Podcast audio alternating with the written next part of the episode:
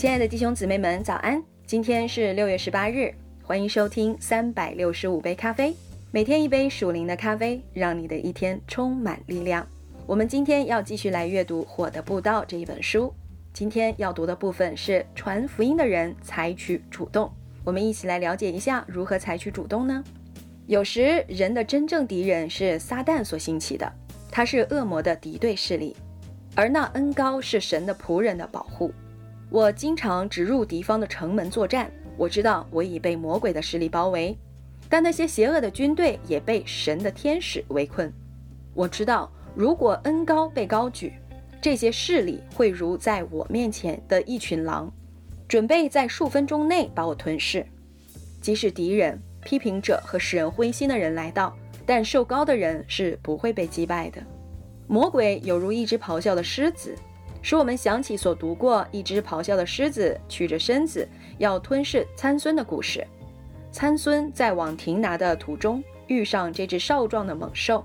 那狮子并不认识以色列瘦高的士师参孙，这是狮子一生当中最令他惊讶，也是他最后遇上的经历。狮子的咆哮怒叫，通常令人毛骨悚然，使人转身便跑。接着，狮子很容易便扑上来，把人们捉住。可是，当参孙听到狮子的咆哮，一些令狮子意想不到的事情竟然发生了。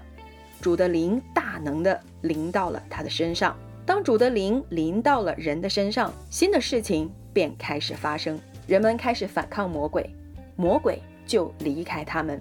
你是否胆怯？因着圣灵，你将会勇敢起来。阿门。我们好像狼群中的羊，但羊是采取攻势。我们有能力去践踏恶魔，在狂风巨浪中行走。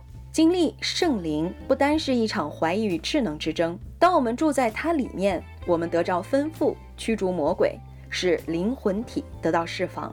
因此，狮子以为它是猎物，参孙却并没有逃跑。狮子追逐逃跑的猎物，能使他们胃口大开，但这人却面向狮子。那凶猛的猛兽发现自己正面对一个令人生畏的人，狮子便向他咆哮，企图悄悄地溜走。但是已经太迟了，大能的手把参孙提升，后来他的身躯变成了一个蜂窝，赤手的将狮子撕裂，如同撕裂山羊羔一样。教会从不会为了防御而做出安排，地狱之门应该攻破，进攻才是最佳的防御方法。宁可把战局扭转，向魔鬼的领土发动攻势，而不是等候避开魔鬼的袭击。耶稣来到世上。不是要保卫天国，而是在征战中得胜，破坏魔鬼的工作。基督深入敌方的营地作战，攻破地狱，不断的驱逐仇敌，把他捉住，赶到一个角落，不会给他居所和怜悯，又伤蛇的头，把他击败，弃置一旁。撒旦不能在世上好好的活着，耶稣已经捆绑他。阿门。那是奉耶稣的名所做的布道工作。无论蛇那谄媚的脚踪在哪里。属神的人应用利剑追捕他，不可给他安息，因为我们靠着爱我们的主，在这一切的事上已经得胜有余了。保卫真理的最佳办法就是毫不妥协地宣讲真理。我们不是奉召去为神说的话道歉，乃是宣讲他的话，拿着圣灵的宝剑，就是神的道。当大卫形容他用来杀歌利亚的刀，他说：“这刀没有可比的。”因此要去传扬福音，战胜魔鬼。你只要运用利剑，便不会害怕他的咆哮。